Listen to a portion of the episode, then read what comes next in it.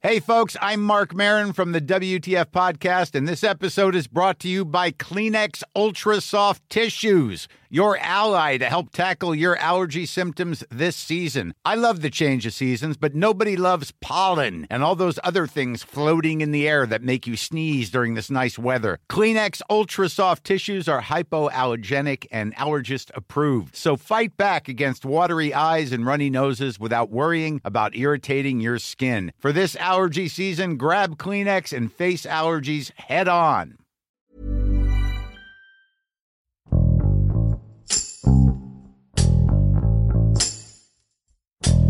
La región carbonífera en el estado de Coahuila es la principal productora de carbón en el país. Tan solo en esa zona se estima que explotan alrededor de 120 minas de este recurso y cada una de ellas representa un trabajo muy peligroso. El viernes 4 de junio se reportó el derrumbe de una mina del ejido Rancherías en Musquis, Coahuila, que dejó sepultados a siete mineros dentro de las cuevas. Desde ese momento, las labores de rescate no han parado, pero el resultado ha sido desafortunado. Christopher Vanegas, reportero del Sol de la Laguna, nos explica bajo qué condiciones ocurrió el accidente y cuáles son los peligros que enfrentan constantemente los trabajadores. Yo soy Hiroshi Takahashi y esto es Profundo.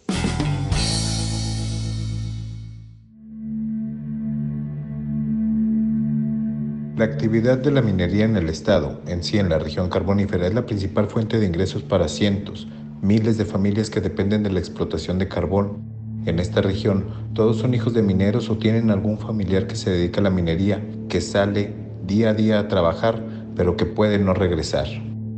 Y en este sentido se han presentado varios accidentes como lo es el caso de Pasta de Conchos, en donde 65 mineros fallecieron luego de que la mina en la que trabajaban colapsó.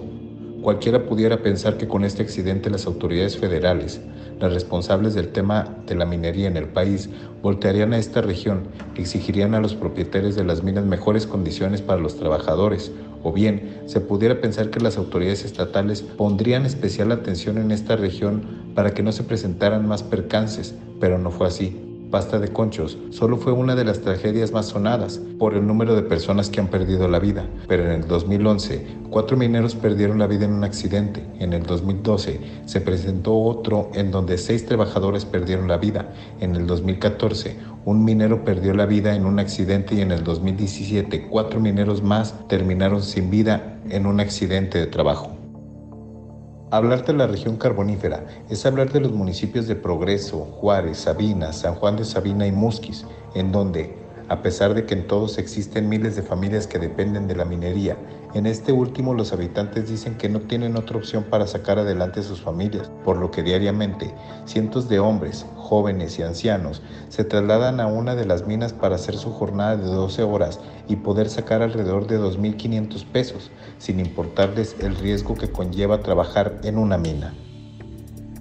Y fue el pasado viernes 4 de junio que siete mineros quedaron atrapados en una de las minas de Musquis, localizada en el ejido Las Rancherías, cuando se inundó, dejando a Pedro Ramírez, Francisco Briceño, Humberto Rodríguez, Damián Ernesto Robles, Leopoldo Meléndez, Mauricio Martínez y a Gonzalo de la Cruz atrapados, luego de que una fuerte precipitación que se presentó durante la madrugada de este viernes inundó el Tajo. Esto, de acuerdo a la versión que han manejado las autoridades haciendo que la presión del agua terminara reventando la mina, ocasionando la tragedia que hasta el momento ha cobrado la vida de seis de estos siete mineros. Bajo de lodo, de... estaba flotando. Estaba flotando. Todavía había agua en el interior de la mina.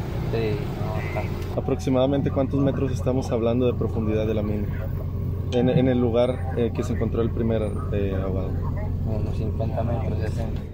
Desde que se dio a conocer el accidente, alrededor de la una de la tarde de ese día, cientos de mineros, habitantes de la región, se trasladaron hasta esa mina para ayudar a las maniobras de rescate, para iniciar con las labores del drenado de agua y el lodo y poder sacar a sus compañeros, haciendo de un lado sus trabajos y entrando a la mina para realizar las maniobras, al igual que las autoridades, elementos de protección civil del estado de Coahuila y de Nuevo León y elementos de Sedena y de la Guardia Nacional y gracias a sus esfuerzos, al 9 de junio se había logrado sacar a seis de estos siete mineros, Mauricio, Pedro, Humberto, Gonzalo, Damián Ernesto y José Leopoldo, lamentablemente sin vida, por lo que los esfuerzos continúan para poder rescatar al minero faltante.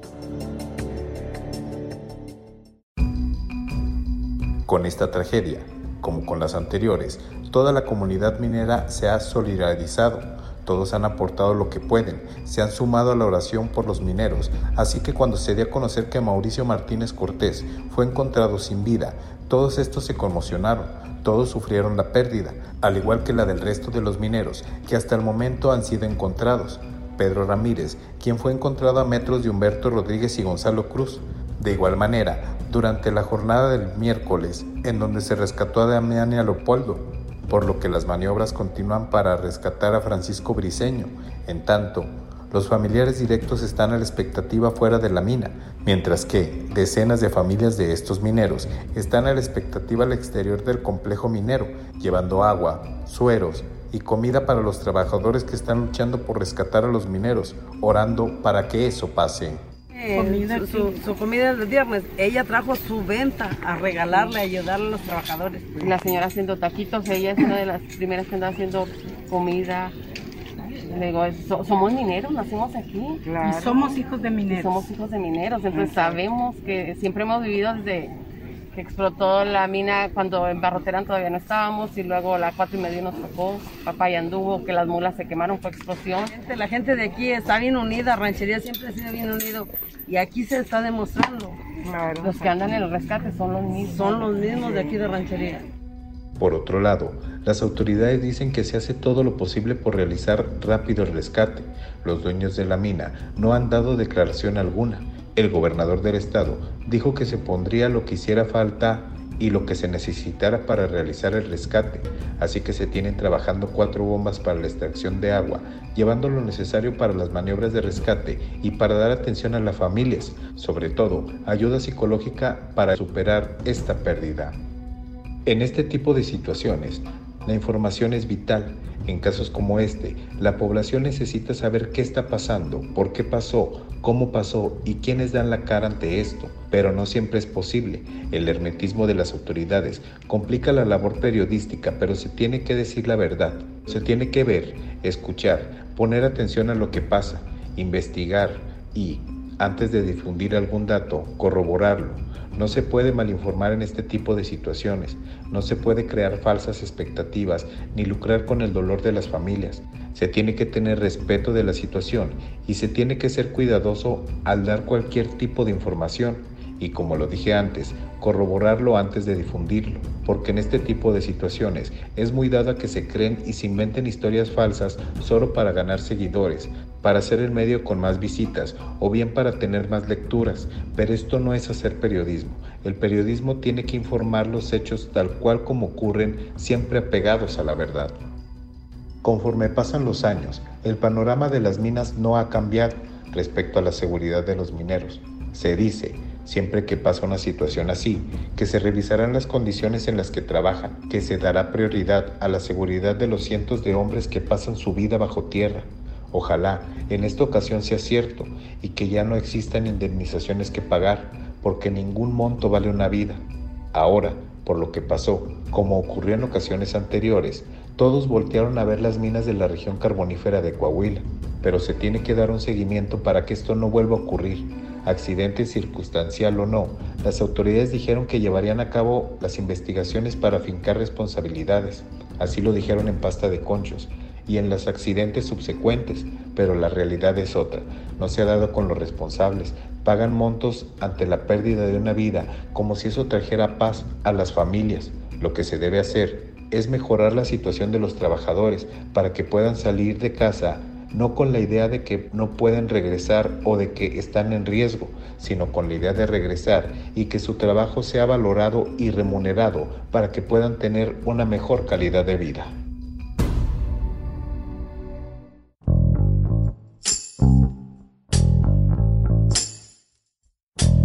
Escuchamos a Christopher Vanegas desde Coahuila, quien nos explica el impacto que tiene la actividad minera en el estado y cuáles han sido los obstáculos para regular este sector y prevenir más desastres.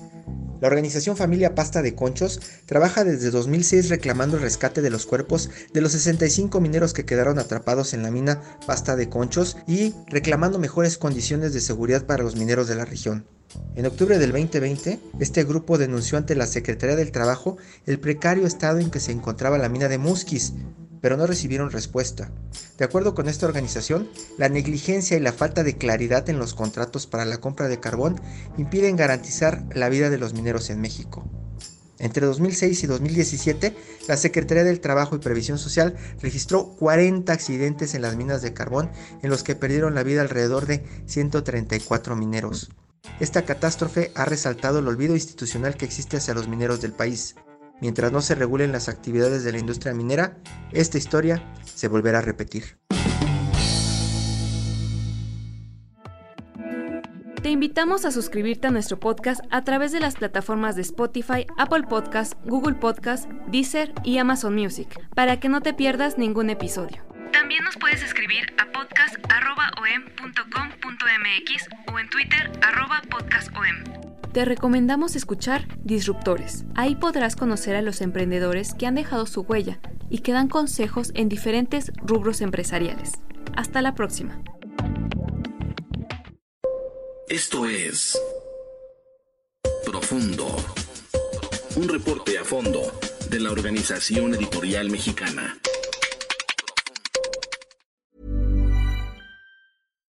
If you're looking for plump lips that last, you need to know about Juvederm lip fillers. With Juvederm Volbella XC and Juvederm Ultra XC, your lip look, whether it's subtle or bold, can last up to one full year with optimal treatment and no additional maintenance. Find a licensed specialist and see if it's right for you at juvederm.com today. That's J U V E D E R M.com. Add fullness to lips in adults over 21 with Juvederm Volbella XC or Juvederm Ultra XC. Do not use if you have severe allergies or a history of severe allergic reactions, or if you're allergic to lidocaine or the proteins used in Juvederm. Tell your doctor if you have a history of scarring or taking medicines that decrease the body's immune response or that can prolong bleeding. Common side effects include injection site redness, swelling, pain, tenderness, firmness, lumps, bumps, bruising, discoloration, or itching. As with all fillers, there's a rare risk of unintentional injection into a blood vessel, which can cause vision abnormalities, blindness, stroke, temporary scabs, or scarring. For full important safety information, visit juvederm.com.